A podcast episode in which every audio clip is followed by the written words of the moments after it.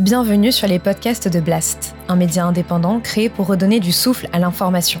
Blast vous propose un autre regard sur l'actualité, à travers des reportages, des décryptages, des enquêtes et des entretiens que nous avons décidé de convertir ici en podcast. Notre ambition Devenir votre média de référence et ainsi peser dans la bataille de l'information qui s'annonce et qui sera décisive. Les podcasts de Blast les idées avec Soumaya Benaïssa.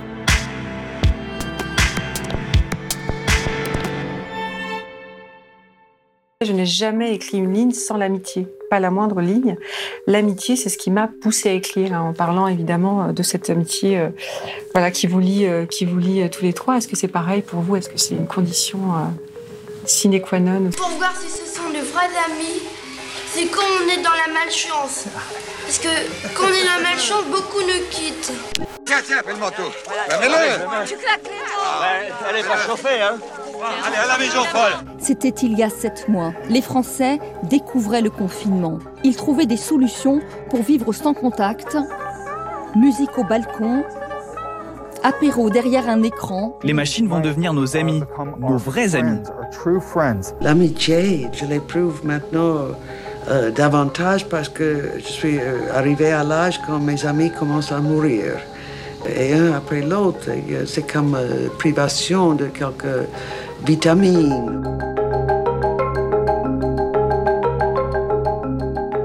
Bonjour Geoffroy de la Gannerie. Bonjour. Merci infiniment d'avoir accepté mon invitation. Euh, Geoffroy de la Gannerie, vous êtes philosophe, sociologue. Je vous ai reçu il y a quelque temps pour évoquer avec vous un certain nombre de vos ouvrages politiques. Et il se trouve que le point de chute de notre dernier échange va constituer le point d'ouverture de celui-ci. Le point commun, c'est celui de l'amitié. L'amitié, c'est en effet le sujet peu banal et pourtant central de votre dernier livre, fondamental. 3. Une aspiration au dehors que vous faites paraître aux éditions Flammarion. Alors, vous y proposez une réflexion stimulante autour de l'amitié, que vous envisagez comme un mode de vie, une forme spécifique de l'existence, un projet politique de rupture sociale dont nous discuterons ensemble les modalités émancipatrices et créatrices. Alors dans vos livres, euh, Geoffroy de la Gannerie, vous aimez bousculer, troubler les catégories traditionnelles de pensée en vous appuyant souvent sur des cas, des biographies atypiques. Je pense à Snowden, à Assange dans Les lanceurs d'alerte, à Foucault ou Derrida dans Logique de la création. Eh bien, la particularité de celui-ci, c'est que vous partez de vous, de votre biographie, et plus précisément de la relation d'amitié singulière qui vous lie à Didier Ribon et Édouard Louis. Alors, au commencement de ce livre, Geoffroy de la Gannerie, il est un chiffre, le chiffre 3. Euh, bonjour et merci beaucoup de me recevoir. C'est vrai que c'est un livre qui euh, est un peu différent par rapport à ceux que j'ai pu écrire euh, auparavant, puisqu'il va partir d'une singularité, d'un mode de vie vécu et d'un récit, d'une amitié qui s'est construite depuis dix ans avec Didier et Édouard et qui donne au titre, au livre ce titre 3. mais alors après, moi, je, mets un peu en question l'idée selon laquelle ce sera un livre plus biographique que les autres, parce que je, je m'interrogerai sur qu'est-ce qu'on a tendance à enlever de la vie et à pas penser comme faisant partie de la vie. Après tout, quand j'ai écrit sur la question du système pénal, bah, le fait d'être un sujet arrêtable, le fait d'être un sujet jugeable, le fait d'être un sujet emprisonnable par l'État qui a fondé ma critique de l'État pénal d'en juger fait partie de ma biographie. Le fait, quand j'écris livre avec Assa Traoré, de réfléchir sur le rapport différentiel des blancs et des noirs à l'espace public qui est structuré par le rapport à la police, c'est aussi quelque chose qui fait partie de ma biographie. Et donc, euh, quand j'écris sur l'université, c'est aussi parce que je m'affrontais au pouvoir universitaire et à la normalisation académique euh, disciplinaire qui s'opère dans l'université, dans mon livre Logique de la création, c'est partie aussi de ma biographie. Et donc, en fait, je dirais que tout le monde écrit toujours à partir de sa vie, tout le monde écrit à partir de sa biographie, de son engagement dans le monde, des pouvoirs qu'il rencontre. Et ce livre-là, effectivement, il est né d'un pouvoir aussi. En fait, tous les livres naissent plutôt d'un pouvoir que d'un problème biographique, puisqu'il est né au moment des confinements, c'est-à-dire à un moment dans lequel euh, euh, tout un ensemble de règles qui ont été mises en place de distanciation sociale ont présupposé euh, une dégradation des relations amicales, puisque les relations amicales étaient vues comme des relations dangereuses, des relations qu'il fallait suspendre pour que la santé de la nation puisse se persévérer. Et on a vu à ce moment-là le fait qu'il était possible de traverser le pays pour aller chercher ses enfants, par exemple, mais pas possible de traverser la rue pour voir son meilleur ami. Et donc, euh, à partir du moment où, avec Didier et Edouard, nous vivons une vie euh, ensemble, tous les trois ensemble, nous nous voyons tous les jours, nous dînons ensemble, nous n'habitons pas ensemble, ben, notre relation a affronté un pouvoir, un pouvoir d'État où on s'est rendu compte, et je me suis rendu compte que notre vie était euh, en fait précarisée par l'institution étatique. Et donc, le fait de ne pas pouvoir voir Edouard ou voir Didier sans avoir un policier placé entre nous, sans devoir avoir différentes attestations, devoir un peu frauder, m'a amené à m'interroger sur qu'est-ce qui fait que dans nos sociétés, on dégrade l'amitié, qu'est-ce qui fait que dans nos sociétés, il y a une forme de guerre qui est menée à l'amitié Est-ce qu'on ne pourrait pas partir de cette singularité, de, de, cette vie qui se construit autour de l'amitié, donc en rupture avec la manière dont les vies ordinaires sont construites, pour interroger comment fonctionne le monde social en général, pour interroger le cycle de la vie, pour interroger la, le familialisme, pour interroger le couple, pour interroger la parentalité, pour interroger les, puissances institutionnelles.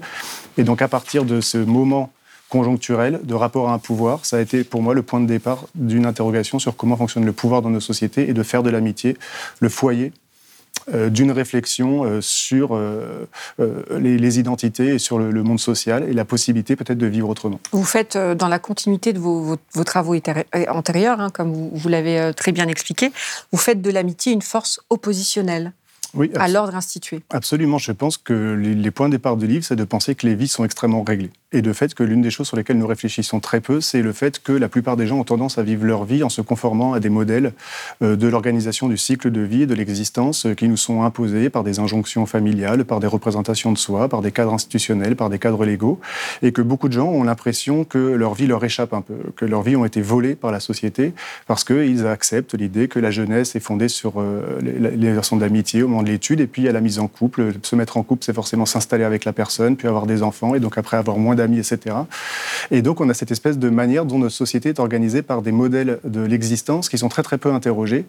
Euh, et j'essaie dans mon livre de dire que dans la sociologie, on parle parfois de dépossession économique pour parler du fait qu'on est dépossédé de l'accès à certains biens matériels. On parle parfois de la dépossession culturelle pour parler du fait qu'on est dépossédé de l'accès à certains biens culturels. Et j'essaie un peu d'introduire le concept de dépossession existentielle, c'est-à-dire le fait que nous sommes dépossédés de la capacité à choisir nos vies, à choisir nos modes d'existence, et que pour beaucoup de gens, euh, il ne s'agit pas de dire pour tout le monde, il ne s'agit pas d'en faire un modèle normatif, mais pour beaucoup de gens, sans doute que le modèle conjugal, familial, parental n'est pas le modèle qui convient à leurs aspirations profondes, et qu'il s'agit donc de faire place à tous ces dissidents de la famille pour essayer peut-être de construire une société un peu plus heureuse. En fait, mon idée, elle est de dire que euh, peut-être que l'une des choses qui tient la société. Peut-être l'une des choses qui est le plus profondément inscrite dans la société, c'est la structure euh, familiale, c'est la structure parentale et c'est la vie organisée autour du foyer, du domestique, de l'intérieur, etc. Et que cette structure fondamentale a peut-être un rapport en fait avec le conservatisme de nos sociétés, qui a un rapport entre le conservatisme des mœurs et le conservatisme de la société, et que si on introduisait euh, bah, d'autres modèles de vie organisé autour de l'amitié, centré sur l'amitié, centré sur la sortie, sur la rencontre, etc., bon, on pourrait peut-être créer une société beaucoup plus heureuse et beaucoup plus libertaire. Et en fait, euh, voilà, on dit beaucoup qu'on a fait la révolution des mœurs dans les années 60-70. En fait, c'est pas vrai. On a fait en un sens une révolution sexuelle. C'est vrai qu'on a libéré beaucoup de choses sur la sexualité, notamment avec la pilule, avec l'avortement, avec les mouvements LGBT, etc. Mais du point de vue des mœurs, c'est-à-dire du point de vue des habitudes de vie, des habitudes pratiques, on peut dire que le modèle familial reste extrêmement dominant, une norme extrêmement puissante, des injonctions extrêmement fortes qui mmh. sont faites aux garçons, aux filles euh, en permanence. Pourquoi t'es pas marié? Pourquoi t'as pas d'enfant Pourquoi t'as pas de copain Pourquoi t'as pas de copine, etc.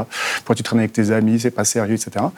Et en fait, euh, mon livre, il essaye un peu d'accomplir une révolution des mœurs et de proposer la révolution de l'amitié comme révolution des mœurs. Alors on va, on va, on va revenir sur cette question d'ordre, notamment familial et, et des cadres euh, qu'il suppose et, et, qui le soutiennent. Mais avant cela, je voulais qu'on fasse un petit détour par la question de l'amour, puisque c'est une question importante. Quand on parle du 3, vous choisissez, on parle du 3, on ne parle pas du 2.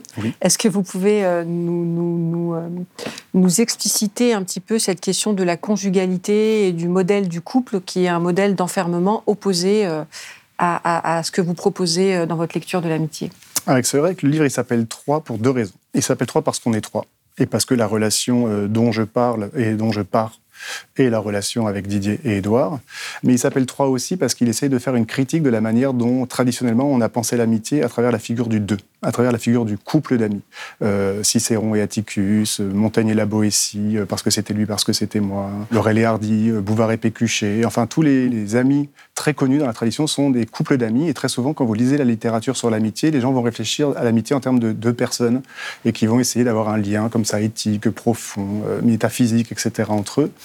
Et si on fait ça malheureusement, et je pense que c'est une erreur, on va dupliquer en fait la théorie de l'amitié sur la théorie de l'amour, c'est-à-dire qu'on va penser l'amitié sur le modèle du couple, sur le modèle du deux, mais qu'à partir de ce moment-là, bah, précisément, on va passer à côté de la singularité de l'amitié, qui est la démultiplication des liens, qui est la multiplicité des liens, qui est le refus de l'enfermement.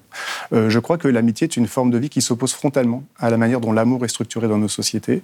J'essaye dans mon livre de relire de manière un peu critique les fragments d'un discours amoureux de Roland Barthes, où de fait il va proposer une forme d'anthropologie du sujet amoureux. Je distinguerai, c'est peut-être un thème qui reviendra entre nous d'ailleurs, je crois qu'il faut distinguer entre ce que j'appelle le discours amoureux, c'est-à-dire l'espèce de soliloque d'ailleurs extrêmement fragmenté, morcelé, désordonné, que le sujet amoureux se tient dans sa tête lorsqu'il est amoureux, et l'histoire d'amour, c'est-à-dire ce que la société fait de ce sentiment amoureux en lui donnant euh, l'espèce d'harmonie, même souvent, même s'il est un peu douloureuse, d'une histoire, d'un récit. Mais très vite, on se rend compte que comme l'amour est pensé dans une société à travers la figure du deux, donc de la fusion, euh, euh, donc du huis clos, en fait, le dehors est tout de suite perçu comme ce qui menace comme euh, soit ce dont on ne parle pas, il y a très peu de dehors dans le livre de Roland Barthes, Fragment d'un discours amoureux, soit le dehors, c'est le rival, c'est le jaloux, c'est avec qui tu sors, c'est pourquoi tu rentres tard, etc. Et donc, c'est quelque chose qui est considéré comme une forme de,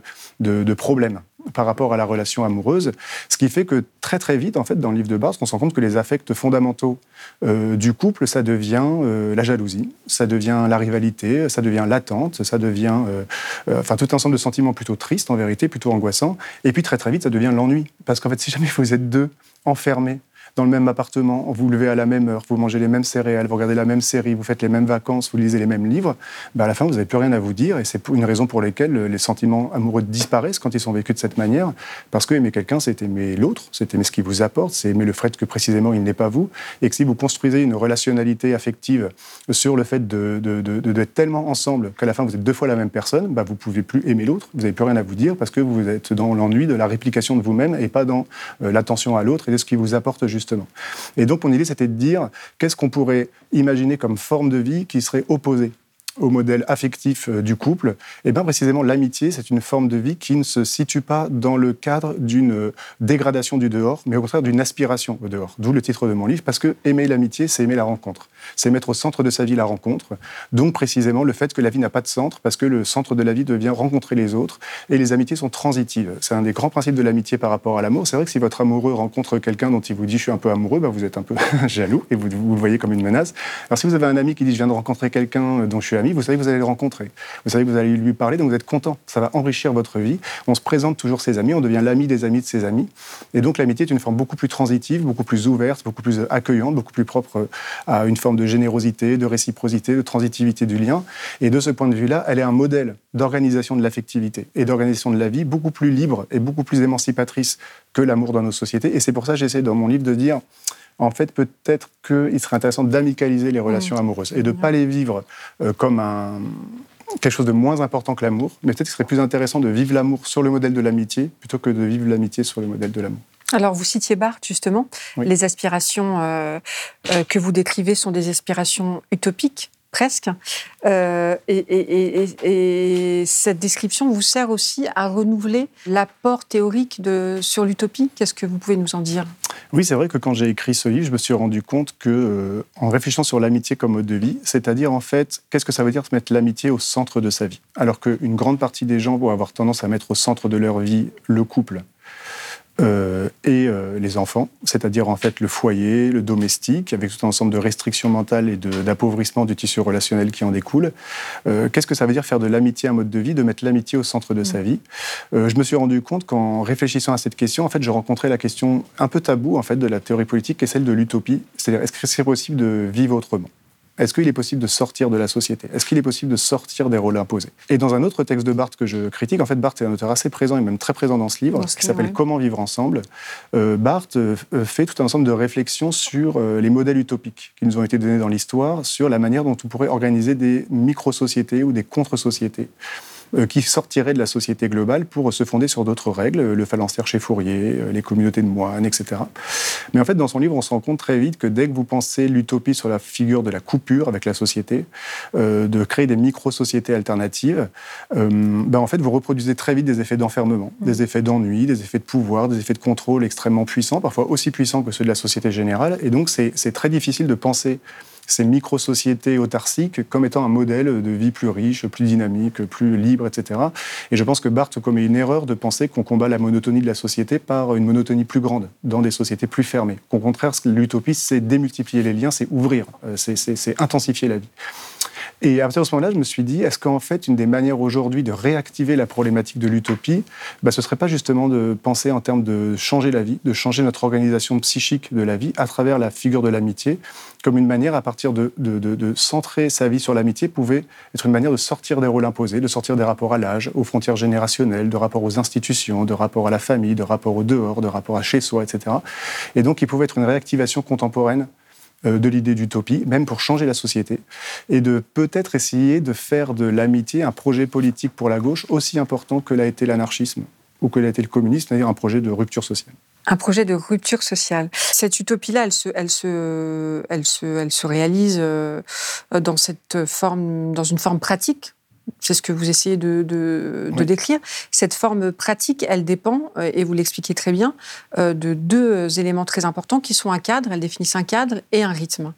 Il y a l'espace, il y a l'espace de l'amitié et il y a le temps de l'amitié. Vous développez beaucoup ces deux dimensions. Est-ce que vous pouvez nous en dire un mot? Parce qu'elles sont hyper importantes. Bah, le temps est très important parce que je pense que c'est l'un des principes euh, essentiels de la normalisation des existences. L'un des grands principes de la pensée critique, c'est de dire que quand vous avez des, des vies plurielles mais si vous avez une norme unifiée, forcément la norme elle est répressive, c'est-à-dire elle va exercer des effets de pouvoir sur la diversité des plans de vie, la diversité des aspirations.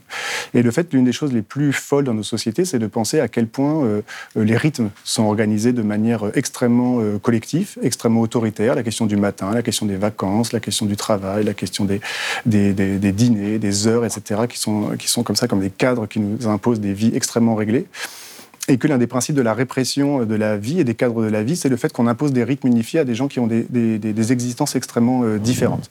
Dans son texte, justement, Comment vivre ensemble, Barthes dit que l'une des manières dont on a posé l'utopie, dont on a pensé l'utopie, c'était la question de fonder des communautés qu'il appelle idiorhythmiques, c'est-à-dire des communautés dans lesquelles on pourrait chacun vivre à son propre rythme. On pourrait être avec les autres, mais en respectant le rythme de chacun, en respectant le rythme biologique, l'envie d'être seul, l'envie de voir les autres, les, temps de dîner, les temps de sommeil, etc.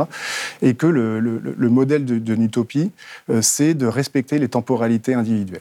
Euh, et il dit que l'un des principaux lieux euh, opposés à cette idée d'idéorhythmie, c'est la famille. Qu'en fait, la famille, dit-il, bloque toute expérience d'idéorhythmie. Il prend un exemple dans son livre où il voit de sa fenêtre une mère de famille qui a une poussette comme ça, qui tire sa fille comme ça, et qui la traîne comme ça pour aller vite.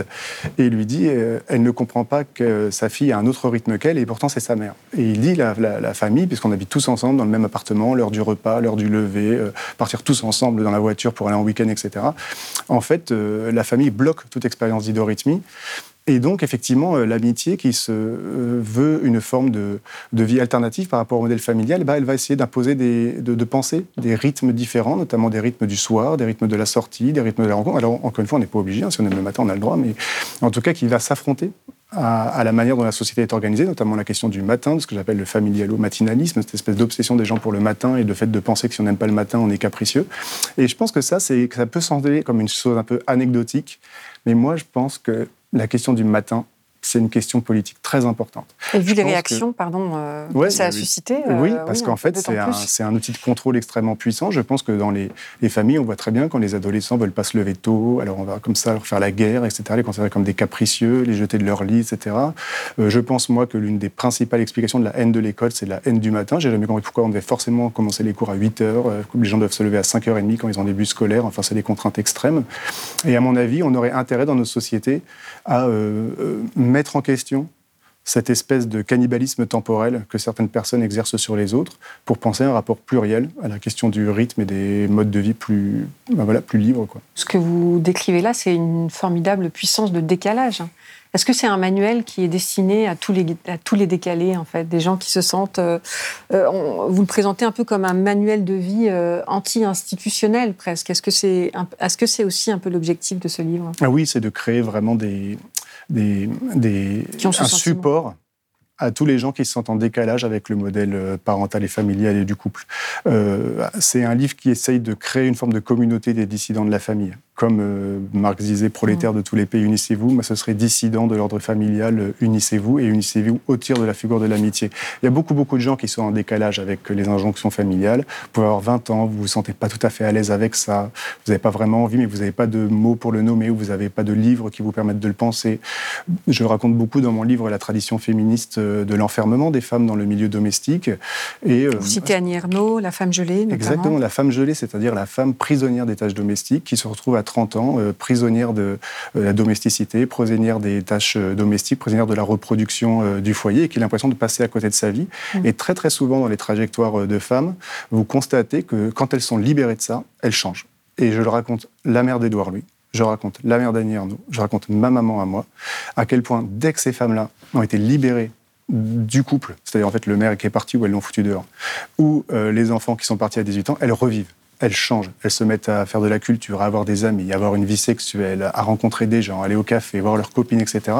Et qu'il y a beaucoup, beaucoup de femmes. Et je pense que c'est vraiment très important pour un féminisme libertaire aujourd'hui, qui revivent et qui ont le sentiment de revivre et de pouvoir enfin vivre quand la, vie domestique euh, s'interrompt. Et en fait, ça veut dire aussi que c'est des gens qui euh, se sont embarqués dans une vie sans trop savoir pourquoi avoir des enfants, parce qu'on nous vend le bonheur collectif autour de des enfants. Et dès que vous n'avez pas d'enfants à 30 ans pour une femme, tout de suite, on va vous en parler tout le temps, tout le temps, tout le temps, comme une injonction.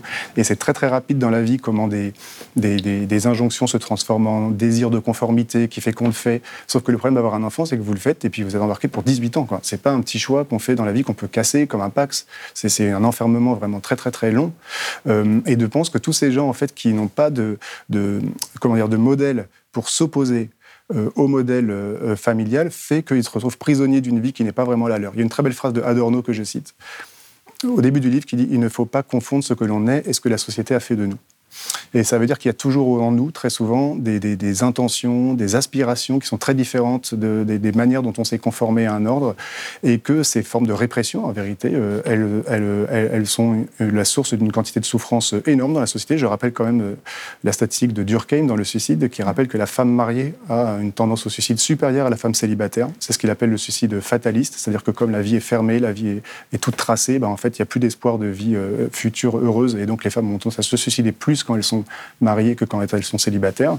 Bon, je pense qu'effectivement, il y a toute cette espèce de, quantité énorme de souffrance, de dépossession, euh, de violence qui est exercée par le modèle familial et par les injonctions familialistes, et que comme la vie, à mon avis, euh, centrée sur l'amitié est mille fois plus heureuse, mille fois plus libre, mille fois plus agréable que la vie familiale, bah, j'essaye un peu de produire ce, désir de construire des vies alternatives. Alors en cela, cet essai est vraiment euh, un essai féministe ah aussi. Et euh, on parlait du matinalisme et des réactions euh, précédemment. La famille, la parentalité, la conjugalité, comme vous le disiez, produisent euh, vraiment beaucoup de souffrances intimes. Hein. Oui. Et, et, et, paradoxalement, en tout cas médiatiquement ou dans la réception, on sent que ce, ce livre répond aussi à une attente. C'est qu'il répond à, à, des attentes pour les décaler et certainement pour beaucoup d'autres, mais en même temps déclenche souvent des réactions assez, assez polémiques, assez violente parfois. Comment vous expliquez ça? Pourquoi est-ce que ça déclenche une telle, euh, euh, de telles polémiques selon vous?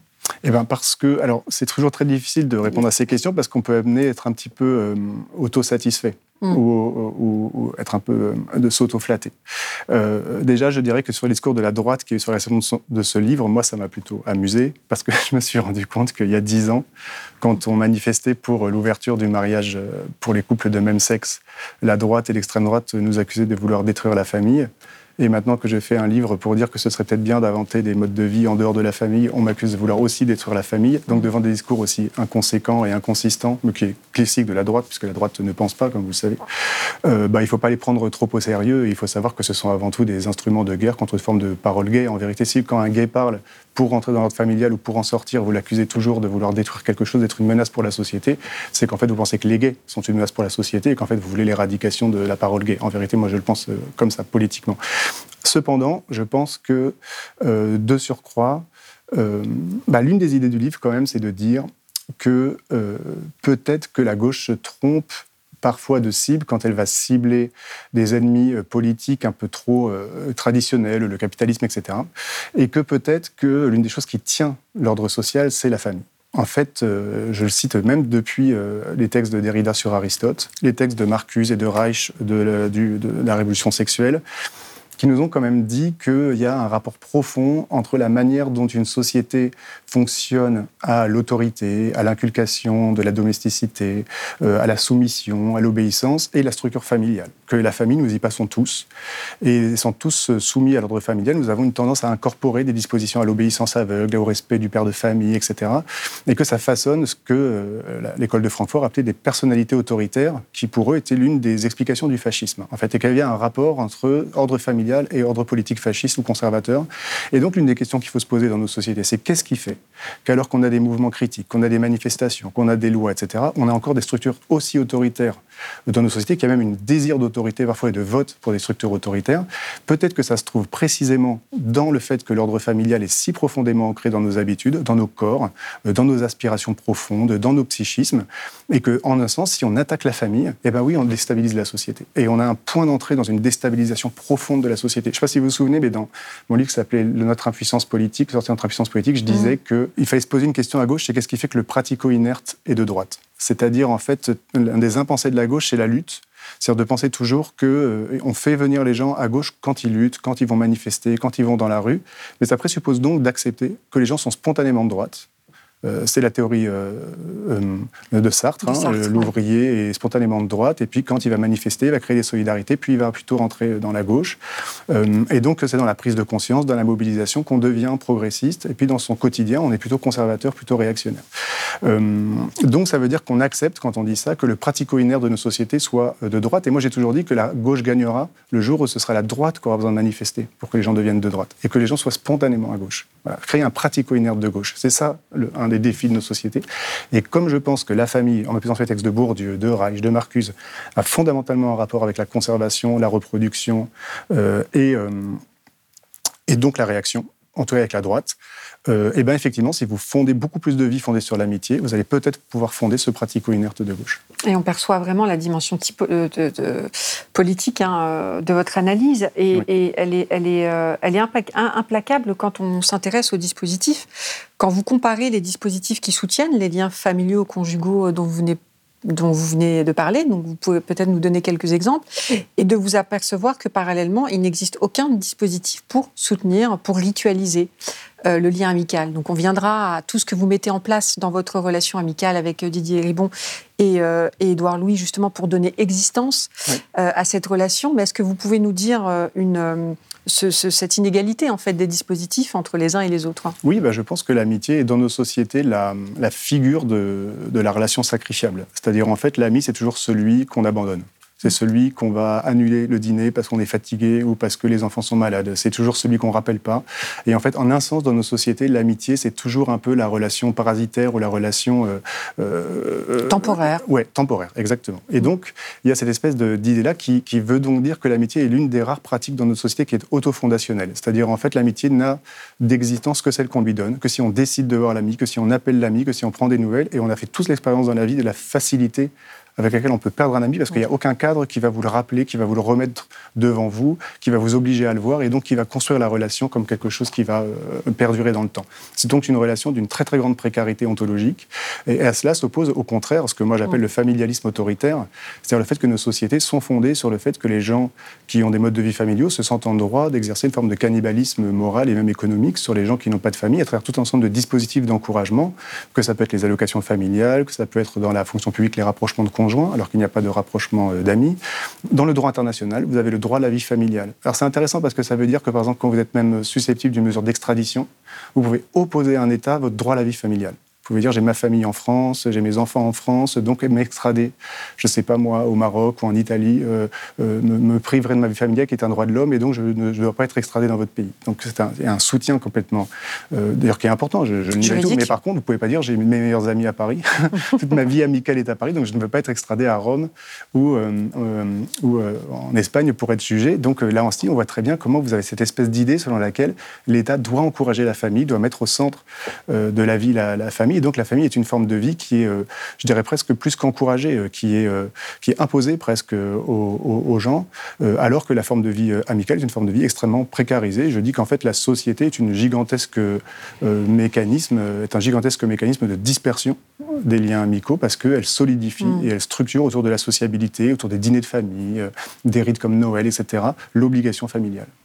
Et pour lutter contre cette précarité ontologique du lien amical, vous mettez en place des routines. Des routines, euh, des rituels, euh, jusqu'à saturation, vous dites même euh, parfois, où même l'absence est présente. Est-ce que vous pouvez, enfin, c'est assez, vous le décrivez vraiment de manière euh, très intéressante dans le livre. Euh, vous, vous, nous donnez à voir des photos, vous, mettez, euh, vous nous montrez votre agenda, la synchronicité entre les différents agendas. Est-ce que vous pouvez nous, nous, parler de, de, cette, de cette l'importance du rituel et la force de ce que vous avez mis en place? Oui, parce qu'à partir du moment où la société est une machine à détruire l'amitié, si on veut construire l'amitié comme mode de vie, bah, il faut faire des, une guerre à la guerre de la société contre l'amitié. Il faut faire une contre-offensive à travers des dispositifs qui vont maintenir l'amitié dans le temps et qui vont la ritualiser pour l'inscrire dans le, la relation quotidienne. Mmh.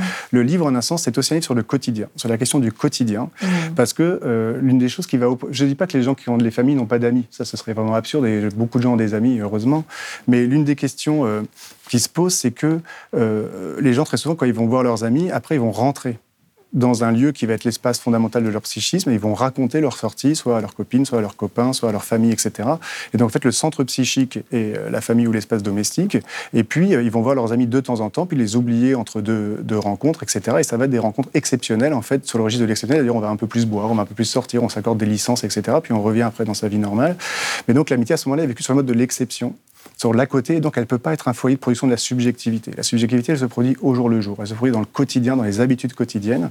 Et donc mettre de l'amitié au centre de sa vie, c'est mettre de l'amitié dans le quotidien. C'est-à-dire, c'est de faire de l'ami le, souci quotidien, la source du souci quotidien.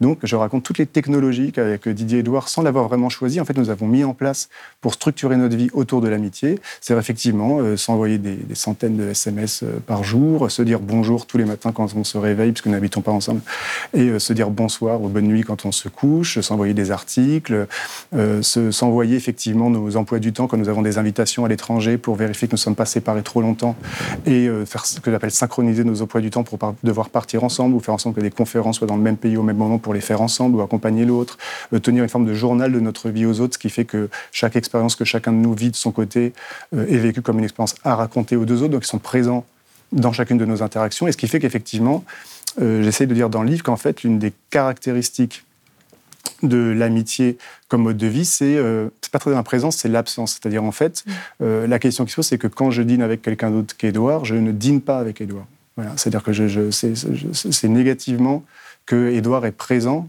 Et c'est de cette façon-là qu'en fait, il est toujours présent avec moi, parce que c'est ne pas dîner avec Edouard quand je dîne avec quelqu'un d'autre. Et donc, c'est à qui vous pensez quand il n'est pas là, euh, qui définit un peu qu'est-ce qui est au centre de votre vie. Hum. Et vous, n'avez jamais euh, été menacé dans votre. Euh, enfin, vous n'avez jamais vécu la, menace de la, de la dispersion? Est-ce qu'à un moment donné, ça a failli vaciller malgré tout ce qui a été mis en place? Il y a eu des choix qui ont été faits, c'est-à-dire euh, moi ça m'est arrivé, ou Edouard ça lui est arrivé d'avoir des propositions d'enseignement à l'étranger pendant longtemps, pendant des mois et des mois, et entre l'opportunité professionnelle, si on veut, et la possibilité que ça menace l'amitié, la conclusion a été de ne pas le faire. Donc pour l'instant, il n'y a pas eu de ces menaces-là parce que ça a été des décisions conscientes de ne jamais prendre le risque que l'amitié se, se dissolve euh, à cause d'autres types de choix. Alors, on, va rentrer, on va essayer de définir maintenant. Euh, il, y a, toute une réflexion autour du, langage hein, qui est très intéressante. Euh, avant d'arriver au mot ami, que vous, vous, le dites d'emblée, vous dites c'est très difficile de définir l'amitié parce qu'il n'y a qu'un mot qui existe, donc qui est difficile pour recouvrir tout ce que vous êtes en train de, euh, de, nous, de nous expliquer. Et puis en même temps, la question de l'amitié intéressée, désintéressée, vous nous proposez un certain nombre de réflexions autour, euh, autour, de, ce, autour de ce concept. J'aimerais bien que vous nous en disiez un mot. Peut-être partons, partons du langage. D'abord, le mot ami. Qu'est-ce qu'il recouvre et comment vous faites, vous, pour vous en sortir, finalement? Mais En fait, c'est vrai que c'est la même question parce qu'en fait, l'une des euh, choses qui a frappé tous les gens qui ont réfléchi sur l'amitié, euh, que ce soit Cicéron, que ce soit Aristote, que ce soit Montaigne, etc., c'est que le mot ami est un signifiant vide dans nos sociétés. C'est-à-dire, en fait, c'est le mot qui caractérise tout ce qui reste une fois qu'on a enlevé toutes les relations institutionnellement codifiées. Euh, dans la famille, on a des dizaines de mots pour nommer les gens. On a les cousins, les cousins germes, hein, les cousins issus de germes, hein, les tantes, les neveux. Tout le monde s'y perd un peu d'ailleurs, euh, sauf certaines personnes très spécialisées de l'ordre généalogique. Dans l'entreprise, vous avez le responsable administratif, le responsable photo, le responsable euh, du développement. Donc vous pouvez nommer les gens, le N plus 1, le N moins 1. Vous voyez tout de suite où est-ce que quelqu'un se situe. Mais l'ami, dans nos sociétés, ça peut nommer des choses complètement différentes. Ça peut être aussi bien, comme je le dis, quelqu'un comme Edouard, que donc, qui j'écris, que je vois pratiquement tous les jours, ou quelqu'un que je vois une fois par mois. donc ça veut dire que ça recouvre des réalités extrêmement vastes, parce qu'en fait, le langage se désintéresse euh, de nommer l'amitié parce que notre société se désintéresse de donner un statut à l'amitié. Et en fait, le langage est un miroir de la manière dont nos sociétés en fait, traitent l'amitié comme quelque chose d'accessoire, de, de, secondaire, et de secondaire. Donc tous les sociologues, les philosophes, les théoriciens se sont dit comment je vais pouvoir distinguer les amitiés? Et l'une des grandes obsessions de la théorie de l'amitié, c'est les différents types d'amis. Euh, vous le voyez chez Aristote, vous le voyez chez Cicéron. Et ce qui m'a frappé à chaque fois, c'est que aussi bien chez Aristote que Cicéron, on va faire des dégradations des amitiés, ce qu'ils appellent conjoncturelles, c'est-à-dire les amitiés intéressées, les amitiés euh, instrumentales, les amitiés euh, fondées sur des intérêts communs, etc. Ça, c'est considéré comme des amitiés secondaires, de second ordre. ils opposeront toujours à ça une forme d'amitié éthique, dans lequel deux êtres s'aimeraient de manière désintéressée, euh, dépassionnée, euh, non conjoncturelle, comme deux âmes qui se rencontreraient de manière parfaite, etc., dans un accord euh, un peu mystérieux et tout. Et moi, cette théorie un peu éthique et psychologique en fait de l'amitié comme un face-à-face entre deux personnes euh, m'a semblé complètement fausse et complètement abstraite. En fait, euh, moi, je me méfie toujours dans la théorie quand on cherche le mystère, euh, parce qu'en fait, le mystère, c'est ce qui nous empêche de, pencher, de penser que la réalité, elle est beaucoup plus simple, en vérité, très souvent, et beaucoup plus claire si on l'aborde de manière objective. dans le livre de Didier Ribon, là. Euh, sur la vieillesse et la mort de sa mère qui sort dans, quelques jours. Et c'est une très très très très jolie phrase de Norbert Elias sur la mort, où il dit en fait ce qui nous empêche d'affronter simplement la mort, c'est qu'on l'entoure de mystère. Euh, on, a une espèce de mystère, de discours sur ce que c'est que mourir, c'est que passer, etc. Et lui dit en fait la mort ne recèle aucun mystère. La mort c'est juste la fin d'une vie. Et euh, c'est la fin d'une trajectoire de vie. Et euh, c'est rien de plus que ça. Et c'est rien d'autre que ça. Et effectivement, dès qu'on le pense comme ça, bah, la mort devient quelque chose de beaucoup moins difficile à penser, beaucoup moins difficile à affronter. Bah, c'est un peu pareil. Moi, je pense que euh, l'amitié n'a pas besoin d'être métaphysique ou d'être éthique ou d'être totale pour être de l'amitié réelle. et d'ailleurs, si jamais on se fie aux définitions aristotéliciennes ou, de Cicéron de l'amitié, personne n'est ami comme ça. Ça n'existe pas, l'amitié pure de deux êtres parfaitement désincarnés. Il y a même la théorie chez Cicéron qu'une amitié véritable ne doit jamais s'arrêter. On ne peut pas perdre un ami. Euh, parce qu'un ami qu'on perdrait, ça voudrait dire que l'amitié était liée à un moment, et donc elle était conjoncturelle, et donc elle était un peu pas, pas honnête parce qu'elle était liée à des intérêts pratiques. Bon, mais tout le monde a toujours perdu des amis, ça fait partie de l'amitié, le fait de perdre l'ami. Et moi, j'essaie même dans mon, livre, dans mon livre de dire qu'on ne perd que des amis véritables. En vérité, les gens qu'on voit tout le temps, c'est les gens que le monde social nous oblige à voir sur les modes de la sociabilité, donc de l'ennui, et qu'en fait, un ami véritable, c'est quelqu'un qu'on perd parce que précisément, la théorie que j'essaie de construire moi, c'est une théorie non pas éthique ou métaphysique de l'amitié, mais une théorie sociologique de l'amitié comme pratique quotidienne de transformation de soi par le contact avec l'autre. Qu'en fait, ce que nous aimons dans l'autre, c'est ce qu'il nous apporte. C'est le fait que nous soyons intéressés par lui, parce que précisément, ce n'est pas nous. Et comme ce n'est pas nous, eh ben, il va avoir des lectures, il va avoir des réflexions, il va avoir des postures corporelles, il va avoir des, intonations, il va avoir des conversations qui sont différentes de celles qu'on a. Et cet écart entre lui et nous fait que précisément, ben, on vit autrement grâce à lui, on se transforme grâce à lui. Et cette transformation de soi par laquelle nous changeons et nous, devenons quelque chose d'autre que nous-mêmes, fait que nous sommes intéressés à le voir, et c'est dans cet intérêt que naît l'affection. Vous savez, j'aime pas trop l'étymologie, mais il y a cette très belle étymologie de l'intérêt en latin, c'est inter esse, c'est ce qui est entre. Voilà. Être intéressé par quelqu'un, c'est précisément intéresser ce qui est entre vous et vous-même, entre vous et vous-même, ce qui vous augmente. Et donc le sentiment affectif, c'est précisément la pratique de la transformation de soi et de l'augmentation de soi à travers la rencontre avec l'autre.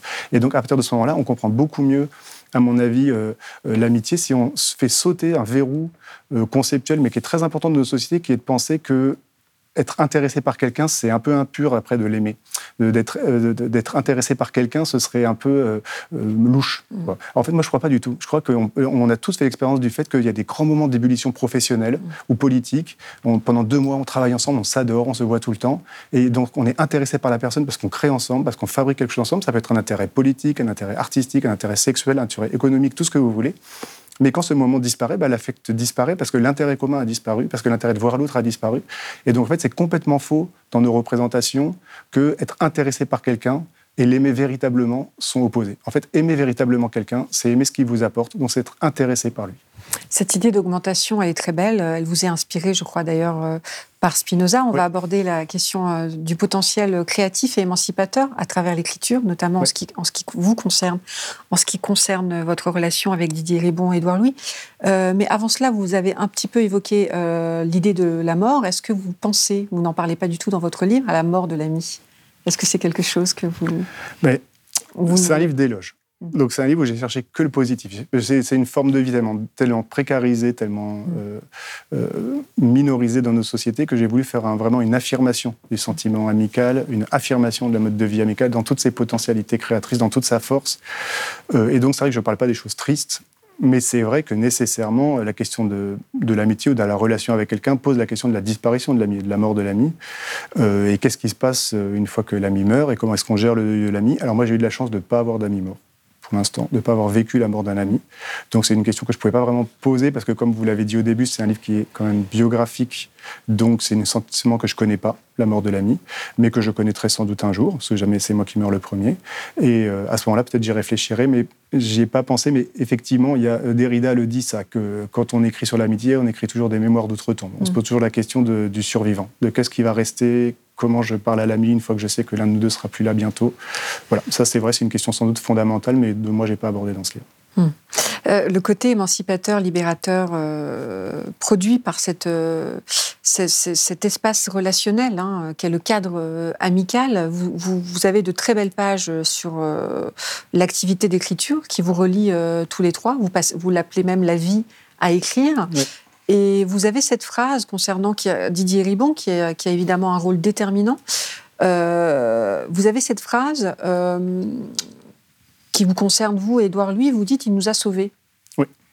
Est-ce que vous pouvez nous expliquer dans quelle mesure il vous a sauvés? Bah, J'essaie de proposer l'idée selon laquelle l'amitié est un contre-pouvoir. C'est-à-dire, en fait, euh, dans nos sociétés, euh, quand nous naissons au monde, nous avons des institutions qui nous imposent de manière extrêmement puissante un certain nombre d'injonctions. Là, on a beaucoup parlé des injonctions familialistes ou des injonctions à la parenté, au couple, à l'enfantement, etc.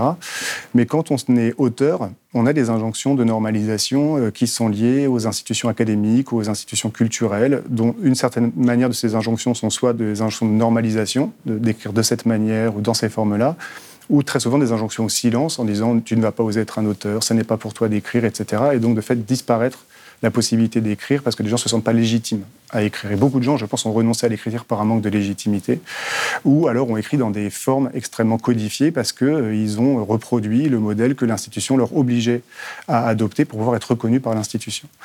Euh, comment est-ce qu'on peut résister aux institutions? Et l'une des questions du livre, c'est où se situe la possibilité de la résistance dans nos sociétés, c'est-à-dire où se situe la possibilité d'avoir des forces oppositionnelles par rapport aux logiques institutionnelles qui sont tellement puissantes, mm. tellement fortes dans le quotidien, dans leurs injonctions, dans leur violence excluante aussi, et dans les récompenses qu'elle donne aux gens qui se conforment, parce que ça va être des postes, des titres, des articles, etc., tout un ensemble de choses liées à la reconnaissance.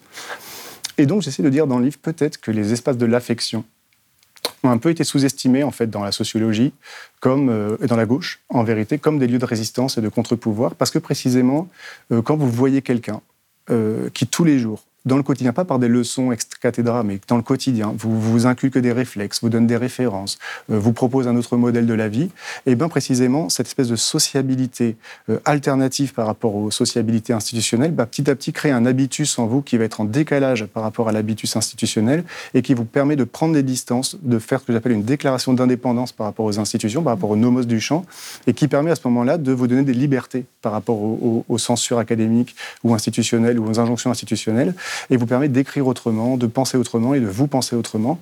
Et qu'il y a toujours eu, en fait, dans l'histoire de l'art et de la pensée, un rapport entre invention esthétique, invention intellectuelle et invention relationnelle. Ça, ça a toujours été le cas. Je raconte dans mon livre Manet, et la révolution impressionniste, je raconte l'existentialisme, Sartre, Beauvoir avec Giacometti, Violette-le-Duc, etc.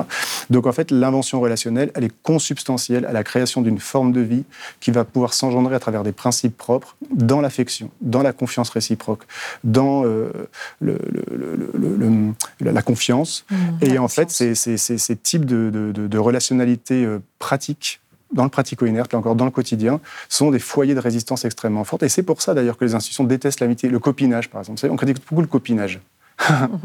Mais moi, euh, ça ne me gêne pas du tout le copinage. La question, c'est avec qui on est copains C'est ça la question. En vérité, moi, ça ne me gêne pas du tout. Quoi. Et on pense toujours qu'il faudrait qu'on est objectif si on n'est pas amis. Quoi. Hein, on a toujours mm. cette théorie-là. Moi, je ne pense mm. pas du tout que ce soit vrai. Je pense qu'on est beaucoup plus objectif avec ses amis qu'avec des gens qu'on connaît pas. Oui, c'est ce que vous décrivez, ce processus que de véridiction. Exactement. En fait, euh, Foucault. Oui, dans les institutions, on a toujours cette idée que la vérité et l'objectivité, c'est l'anonymat. D'ailleurs, mm. dans l'université, on fait des peer-reviewed qui sont anonymisés pour pouvoir évaluer ce qu'on pense objectivement mm. euh, une, un article ou un livre. Et on a cette idée que le, sentiment est un peu euh, euh, complaisant, alors que l'objectivité aurait un rapport avec l'anonymat. Et en fait, moi, j'essaie de montrer qu'au contraire, on peut affirmer que une grande relationnalité affective avec quelqu'un euh, vous permet d'être dans un rapport de confiance tel que s'il vous dit la vérité sur vous-même, il ne vous blesse pas. Et au contraire, et vous allez accepter cette vérité. Et que moi, j'ai rencontré des critiques beaucoup plus dures, euh, beaucoup plus objectives, à mon avis, venant sur mes manuscrits ou mes textes venant d'Edouard ou de Didier, que de gens qui ne me connaissent pas. Parce que très souvent, quand les gens ne vous connaissent pas, soit ils vont être dans la connivence, parce qu'ils veulent vous flatter, etc. Soit ils sont dans la concurrence, et donc ils veulent vous, détruire. Mais donc en fait, la connivence et la concurrence, qui sont les deux formes euh, institutionnelles du rapport à l'autre, euh, sont des entraves à la vérité, en fait. Alors que la confiance, euh, qui se crée dans la relationnalité amicale, peut en faire un lieu beaucoup plus propice à l'énoncé de vérité, même très dur, mais on sait qu'on n'est pas blessé par l'autre. Euh, parce qu'on sait qu'il vous aime et que la condition de l'énonciation de cette vérité, euh, c'est euh, l'affection réciproque. Je cite dans mon livre les, mémoires de Simone de Beauvoir, dans lequel elle raconte les scènes extrêmement dures, des remarques hmm. et... Beauvoir qui font hmm. sur leur propre maîtrise parce qu'ils s'aimaient, et précisément hmm. parce qu'ils s'aimaient, ils pouvaient se dire la vérité. Et donc ça, je pense que c'est quelque chose de très important. Et effectivement, le, ce que Didier nous a appris avec Édouard et moi, c'est plein de choses comme ça. C'est être rétif aux institutions, c'est écrire pour des publics. Tout en maintenant une forme d'exigence. Vous, vous racontez un peu les, les injonctions paradoxales, mais qui sont très intelligentes puisqu'elles vous permettent de vous dépasser dans la confiance. Oui, parce que j'essaie de dire qu'en fait, quand on veut être un auteur, euh, on a toujours deux risques. Et Didier nous a toujours un peu, en même temps, donné ces injonctions contradictoires qui nous ont beaucoup aidés. C'est le risque de vouloir faire le grand livre définitif, euh, et très souvent, c'est une ambition qui empêche d'écrire. Parce que si vous dites si j'écris la critique de la raison pure ou rien, bah, très souvent vous écrivez rien, parce que mm. c'est très rare d'écrire la critique de la raison pure. Ou alors, au contraire, de ne pas vous donner d'ambition. De dire de toute façon, je ne serai pas Kant, ou de toute façon, je ne serai pas Bourdieu, et donc bah, je ne me donne pas d'ambition. Et Didier, je raconte dans mon livre que l'une des manières qu'il a eu de nous subjectiver comme auteur exigeant, c'était de nous dire à la fois euh, n'écris pas de livre si ce n'est pas la distinction, mais ne te fixe pas pour objectif d'écrire la distinction ou rien. Et qu'en fait, en faisant fonctionner ces deux injonctions euh, apparemment contradictoires, il a permis de lever les censures euh, euh, universitaires ou littéraires qui, qui, veulent empêcher les gens de se donner des ambitions, et en même temps de pas que les ambitions deviennent des, des formes de l'impuissance et de la paralysie, mais au contraire qu'elles servent à inventer notre propre manière d'écrire. On apprend ainsi que, par exemple, sur vos conseils, Édouard Louis a enterré une fiction que vous avez jugée euh, pas très bonne, on va dire. C'était raté, euh, Didier Ribon a pu euh, interrompre l'écriture d'un de ses livres pour porter secours à l'un d'entre vous. Je ne sais plus si c'est vous ou si c'est Édouard. Mm. Enfin voilà, il y a une vraie. Bah, une première version de ce livre n'est pas parue parce qu'Édouard m'a dit que c'était pas bien du tout. donc ce livre, j'ai mis beaucoup de temps à l'écrire parce que j'ai fait une première version beaucoup plus littéraire sous la forme d'un récit que j'ai fait lire à Édouard et qui m'a dit je crois que ça marche pas du tout, il faut pas le faire comme ça, ça fonctionne pas. Et donc après j'ai passé un an et demi à reprendre le livre pour lui donner cette forme-là. Donc là aussi il y a une, une version de ce livre qui n'est pas sortie. Et donc c'est là que vous dites on a tort de, présenter les grands auteurs comme des, solitaires, des, euh, des, figures solitaires. En réalité, elles se sont toutes construites dans des solidarités euh, très fortes. Mm. D'ailleurs, vous, vous, avez quelques lignes aussi sur la relation très importante de, Didier Ribon avec Pierre Bourdieu et des conseils de Didier Ribon à, à Pierre Bourdieu que ce dernier n'a d'ailleurs pas forcément respecté. C'était sur son esquisse d'une socio euh, analyse. Vous pouvez peut-être nous dire aussi un mot de cette bah, anecdote intéressant parce, que, je la trouve très intéressante. Oui, puisque vous venez de dire sur euh, s'entourer d'amis. Parce que c'est vrai que nos sociétés ont tendance à à assigner la figure du créateur, la figure du solitaire, les revenus du promeneur solitaire, l'artiste maudit, etc. Euh, or, en fait, ce qu'on montre dans l'histoire, c'est que euh, c'est précisément la relationnalité amicale, le soutien réciproque, l'encouragement, euh, qui permet d'accomplir ce que Bourdieu appelle dans son texte sur Manet euh, la possibilité de sauter dans le vide, c'est-à-dire de, prendre une rupture par rapport aux institutions, de faire quelque chose de totalement inédit, et que face à la méconnaissance que ça va produire ou aux insultes que ça va rencontrer, bah, si vous n'avez pas un cercle amical extrêmement proche qui vous encourage, qui vous rassure, qui vous reconnaisse, eh ben, vous êtes un peu désarmé. Et donc en fait, effectivement, pour les gens qui veulent écrire, je leur dis toujours, n'essayez pas de vous penser sur la figure du de l'artiste maudit, mais entourez-vous d'amis, entourez-vous de gens qui peuvent vous lire, qui peuvent vous encourager, qui peuvent vous comprendre, etc. Donc, je prends plusieurs exemples dans mon, dans mon livre. Et c'est vrai que je, dans l'esquisse pour une auto-analyse de Pierre Bourdieu, euh, euh, c'est un livre qui hésite entre deux pôles. Mmh. Euh, c'est un livre où Bourdieu essaie de raconter un peu sa vie et de penser qu'est-ce qui fait qu'il a été Pierre Bourdieu, mais où il est confronté, et il ne cesse de le dire dans les conversations avec Didier, je ne peux pas raconter mon enfance, mes sentiments, mes relations sexuelles et amoureuses, mes parents, etc., parce que sinon, je vais perdre mon statut auprès de mes collègues. Sinon, mes collègues vont se dire, il est devenu fou. Qu'est-ce que Bourdieu nous fait? Pourquoi il nous raconte sa vie, ses relations amoureuses, etc. Et euh, donc, je vais être obligé d'euphémiser toute cette partie-là pour en faire un livre un peu plus sur Bourdieu, dans le champ intellectuel, mon opposition à Sartre, à Lévi-Strauss, l'objectivisme, le subjectivisme, etc. Euh, ce que de fait le livre est. Et, Didier, pardon, lui disait toujours euh, Mais qu'est-ce que vous en avez à foutre de vos collègues? On n'écrit pas un livre pour ses collègues, et vous devriez plutôt vous inspirer de Jean Genet que de la sociologie académique si vous voulez écrire ce livre. Et donc Bourdieu était confronté entre deux injonctions entre l'injonction académique, euh, qui est son obsession de la reconnaissance académique, qui l'amenait à euh, euh, euphémiser les éléments biographiques, sur la peur de perdre son statut, et la relationnalité amicale, à travers Didier, qui essayait de le décaler par rapport aux injonctions académiques pour aller vers une forme de plus grande honnêteté et de plus grande radicalité dans son projet, qui aurait été d'assumer le fait qu'il voulait faire une auto-analyse, donc aussi parler de lui, de son habitus et de son enfance et de son adolescence, etc. Et donc on voit très bien ici comment fonctionnent deux formes d'injonction possibles, la liberté que donne la relationnalité amicale et la contrainte que donne l'obsession de la reconnaissance institutionnelle et les censures académiques. Et dans mon livre, je dis que ça, c'est l'exemple d'un échec, puisqu'en fait, comme Bourdieu n'avait pas construit l'amitié au centre de sa vie, comme euh, il était beaucoup plus prisonnier des cadres académiques que de la relationnalité amicale, bah, finalement, à la fin, c'est quand même euh, l'académie qui l'a emporté sur l'amitié et qui fait que c'est un livre qui est un peu moins puissant et un peu moins libre que ce qu'aurait pu être s'il avait plus fait confiance à son euh, ami. Fait confiance à, son ami, comme vous le dites. En tout cas, la contribution de l'amitié, c'est quand même euh, on, entend bien euh, toute tout la, dimension émancipatrice euh, et elle apparaît vraiment comme un levier de lutte culturelle aussi et politique. Et, ça me fait penser, parce que vous en parliez tout à l'heure à votre livre Sortir de l'impuissance politique, où vous dressiez un constat quand même assez, assez, assez incisif hein, sur la situation des luttes sociales et euh, vous considériez euh, que, celui, même celui de la dissidence est, très, euh, très codifié, donc en cela assez stérile, et, déjà vous aviez cette intuition, en tout cas c'est comme ça que vous le présentiez,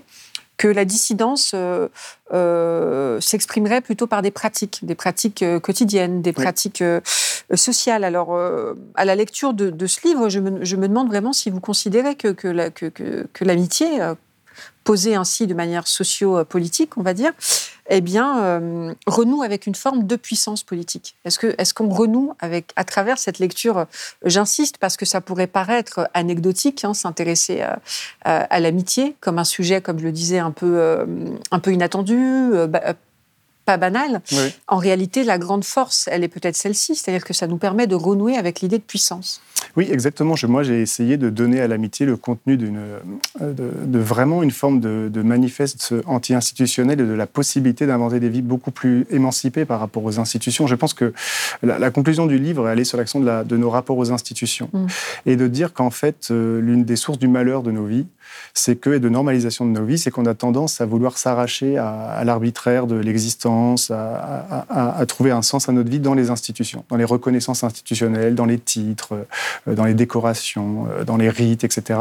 Et que nous avons une tendance parfois à aller au-devant euh, des injonctions institutionnelles parce qu'elles vont nous donner une garantie. D'être social, être professeur, être ministre, être maître de conférence, être journaliste connu, etc.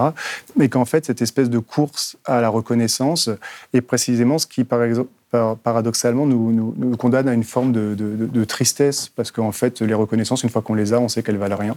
Et tout le monde qui a accédé à un statut, c'est qu'en fait, c'est beaucoup moins important que ça a l'air. Mais la docilité profonde des gens par rapport aux, aux institutions, elle vient du fait d'une forme de course à euh, l'existence sociale, ce que, Bourdieu, appelle euh, le fait d'être arraché à l'insignifiance et à la peur de la mort à travers les rites sociaux qui nous garantissent une identité. Oui, tu mérites d'exister, tu es ministre, tu es sociologue connu, etc. Et je me dis dans mon livre, euh, en fait, ça c'est l'un des grands principes de normalisation des aspirations, de courir après les reconnaissances, et que l'un des lieux où on peut créer des micro-sociétés euh, par lesquels on fait dissidence par rapport à la recherche de la reconnaissance et par lesquels on se donne à soi-même ses propres critères, par lesquels on se donne à soi-même ses propres encouragements, ces formes de micro-sociétés anarchistes, eh ben on peut les cultiver dans la relationnalité amicale qui, à partir de ce moment-là, apparaissent comme des espèces de, de micro-groupes en guerre contre l'organisation traditionnelle de l'existence, et qui, à ce moment-là, peuvent être le lieu de, bah, déjà de déposer la société de son pouvoir d'intimidation sur nous, d'être beaucoup plus libre par rapport aux injonctions sociales, et aussi d'être un lieu de, de, de, ressources pour les contestations dans toutes leurs formes. C'est-à-dire qu'effectivement, si vous avez au centre de votre vie l'amitié et pas la domesticité, la famille, etc., comme votre vie est centrée sur le dehors, pour nous, ça prend la forme de l'écriture, majoritairement. C'est notre vie au dehors, mais ça peut être l'engagement associatif, ça peut être l'engagement politique, ça peut être l'engagement artistique, etc. Donc en fait, ça fonde un, projet politique d'une société qui est ouverte sur l'autre et sur la rencontre et sur l'affirmation d'un projet politique émancipateur. Euh, Bourdieu dit euh, euh, dans un texte sur la maison individuelle que je cite dans mon livre que en fait l'idéologie familialiste de nos sociétés c'est une utopie politique qui est fondée sur un modèle de société qui est une juxtaposition d'égoïsme particulier où chacun a son foyer, se pose la question de la reproduction de son patrimoine, de la reproduction de sa position sociale, rembourser son crédit, etc. Et donc il façonne forcément des dispositions réactionnaires et à cette espèce d'idée de la société familialiste fondée sur la juxtaposition d'égoïsme, l'idée d'une société euh, qui serait un rassemblement euh, d'énergie euh, ouverte vers le dehors et vers la pluralité, qui mmh. serait la vie amicale. Et donc on voit là qu'on a deux projets de société et donc une puissance de l'amitié par rapport à une impuissance de la famille. Deux projets de société, d'ailleurs c'est très bien que vous, le, vous en parliez parce que euh, je n'ai pas, pas eu le temps de l'évoquer, mais que vous, euh, euh, que vous symbolisez ou que vous explicitez par deux, deux, figures qui sont le foyer domestique et le café. Vous opposez le café au foyer domestique. Le café est un cadre très très important dans votre relationnalité amicale. Vous avez de très belles bah pages oui, moi, aussi je suis plus chez moi au café, que chez moi. C'est ça que je dis. La formule de l'amitié, c'est je suis plus chez moi au café que dans mon canapé. sur votre canapé. Et c'est intéressant parce que le café, euh, c'est très souvent euh, bah, la vie de bohème dont était entouré Manet, c'était une vie de café. Euh, Sartre, c'est la vie de café. C'est Sartre et Beauvoir habitaient séparément dans des petits studios parce qu'en fait, c'était pas important chez eux. Ils dormaient, ils écrivaient, mais leur vie était au dehors. Moi, pareil, j'habite dans un studio, etc. Donc, en fait, euh, dans des petits appartements, parce qu'en fait, l'endroit essentiel, c'est l'endroit du café, l'endroit de la rencontre. Et je pense que le café, c'est un lieu tout à fait fondamental de, comme disposition d'esprit, d'être ouvert à l'autre, ouvert à la rencontre, euh, d'avoir une vie privée au dehors, une vie privée dans le public, en fait. Et euh, il y a une jolie formule de Lénine, vous connaissez, qui dit que le socialisme, c'est les soviets plus l'électricité. Et moi, je pense qu'une société libertaire, c'est les cafés plus l'amitié. On pourrait finir là-dessus, mais j'ai quand même une dernière question parce que euh, je, euh, même si en préambule, hein, vous avez indiqué qu'effectivement toute votre œuvre est biographique et, clairement euh, de juger à sortir de l'impuissance politique en passant par l'art impossible, évidemment, mais on peut quand même noter dans, votre premier livre, Logique de la création, vous, vous racontez votre éloignement du champ académique. L'avant-dernier livre sur le corps et la sexualité pour la première fois, vous évoquez euh, votre relation euh, à Didier Ripon. Et puis, quand même, dans ce livre, vous donnez un peu plus de, matière intime, malgré tout. Donc, il y a quand même une évolution un peu plus réflexive, j'ai l'impression, euh, en ce qui vous concerne. Est-ce que c'est quelque chose, quand même, que vous pensez. du point de vue théorique, est-ce que vous pensez que c'est vraiment important? Est-ce que c'est une évolution que vous souhaitez poursuivre et accentuer? Oui, parce que je pense que l'une des choses que j'ai d'accomplir avec Didier, c'est de renouveler un peu la théorie. Et je pense que les formes théoriques, elles doivent se renouveler si elles veulent qu'elles gardent une forme de fraîcheur et de brancher sur la modernité. Euh, par exemple, quelqu'un comme Sartre, c'est quelqu'un qui a renouvelé l'écriture de la philosophie par rapport à la philosophie universitaire et qui, en la mêlant avec son écriture littéraire, euh, a fait des livres très très très différents, sur la question juive, l'existence d'un humanisme, critique de la raison dialectique, que la philosophie académique telle qu'elle était écrite. Et donc, Bourdieu a écrit de la sociologie très différemment que Gurvitch, que Durkheim, etc. Donc, il a renouvelé, a mis des photos, il a mis des, entretiens, il a, mis des, il a modernisé beaucoup, des BD parfois même dans certains de ses articles. Donc il a modernisé l'écriture. Et donc si on veut qu'une forme reste vivante, il faut la moderniser. Il faut la renouveler et il ne faut pas se, calquer sur des modèles de ce que c'est qu'écrire de la théorie. Vous voyez ce que je veux dire? Et donc, euh, moi, je pense que Retour à Reims, c'est un livre euh, de Didier, est un livre fondateur d'un champ. Mm. Est un, est, un, instaurateur de discursivité. C'est un livre qui a renouvelé l'écriture théorique en mêlant la question biographique du transfuge, du retour sur soi et la question de, l'élaboration théorique, a produit un séisme chez les gens en termes de réflexion sur la société, mais aussi en termes d'écriture. Qu'est-ce que c'est qu'écrire de la théorie? Je pense qu'il a renouvelé et rafraîchi l'écriture théorique, exactement comme Bourdieu l'a fait pour la sociologie, exactement comme Sartre l'a fait pour la philosophie. Et donc c'est vrai que les effets sont toujours un peu longs parce que les habitudes que moi j'avais pris d'écrire mes livres étaient plutôt calquées sur le modèle classique de la philosophie, un peu plus aride, etc. Et que le, temps que ce livre infuse, etc. en moi, et de, penser comment je peux dramatiser un peu mon écriture, comment je peux le brancher plus sur des affects vivants, comment est-ce que je peux rendre la vie euh, euh, plus présente dans l'écriture, et ben de fait c'est quelque chose que j'essaye de, maximiser aujourd'hui. Et quand là des livres que je suis en train d'écrire, j'essaie toujours de les connecter avec des récits possibles, avec des choses plus biographiques. Le livre avec Assa Traoré avait aussi cette pente-là, euh, essayer de lire sur la police à partir de la mort d'Adama Traoré. Et donc, euh, ouais, je pense que c'est une potentialité aujourd'hui de rafraîchir et de moderniser l'écriture de la théorie. Merci infiniment, euh, Geoffroy de la pour cet entretien. Et j'encourage vraiment euh, les gens qui nous regardent, en tout cas s'ils ne l'ont pas encore lu, à lire ce livre qui est vraiment euh, très important, du point de vue théorique également. Et puis je pense que tous les décalés et au-delà trouveront matière à réflexion. et voilà, merci infiniment. Merci beaucoup. Si vous avez aimé ce podcast, s'il vous a été utile, n'oubliez pas de nous mettre des étoiles ou de le partager autour de vous sur vos réseaux sociaux. Blast est un média indépendant, et si tous nos contenus sont en accès libre, c'est grâce au soutien financier de nos blasters et abonnés. Pour nous soutenir, faites un nom unique ou mensuel et rendez-vous sur blast-info.fr. Blast, c'est aussi une web télé disponible sur YouTube et Peertube et présente sur tous les réseaux sociaux. Alors suivez-nous et pour ne rien rater de nos contenus, abonnez-vous sur notre chaîne YouTube.